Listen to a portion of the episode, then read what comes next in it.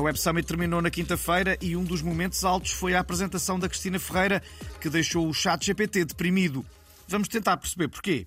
Esta manhã, quando fui ao meu closet buscar os sapatos Lobotin, encontrei um unicórnio dentro deles. Fiquei muito emocionada e depois percebi que não foi por acaso.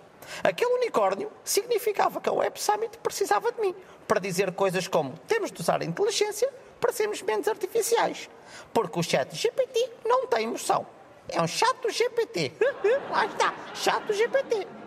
E o sonho é que comanda a vida. Já dizia Jorge Jesus. O chato GPT nunca se emocionou com o pôr do sol, nem com a explosão do Fábio M no Big Brother. Entendem? Então agora vão para casa pensar nisso. Obrigada. Depois de ouvir as palavras de Cristina, o chat GPT foi fazer um retiro espiritual em Melides. Quem não foi de certeza ao Web Summit foi o nosso crítico preferido, o escritor António Lobanturas, que, no entanto, fez questão de comentar. Isto do Web Summit é uma camada de totóis dos computadores. Passam a vida em frente ao ecrã. E no cadeira uma boa traulitada. Hum? A única mulher em que tocaram foi a Robô Sofia, com a sua toca de papel de alumínio. E apanharam logo um choque nos fios elétricos. hum. E os que têm mulheres verdadeiras não são unicórnios, são bicórnios.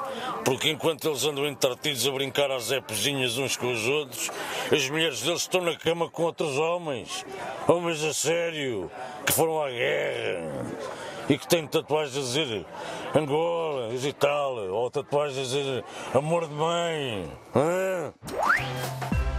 E hoje é Dia Nacional do Pijama para comemorar. A CMTV está à porta do ex-ministro João Galamba desde as seis da manhã, à espera que ele vá passear o cão.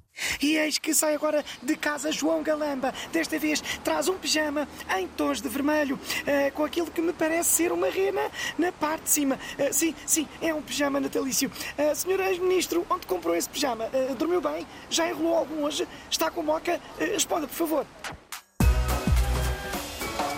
E parece que temos agora ao telefone o comentador José Gomes Ferreira a querer ameaçar-nos, tal como alegadamente ameaçou uma jornalista do público. Uh, ora viva? Bom, isto é muito simples e não há outra maneira de dizer.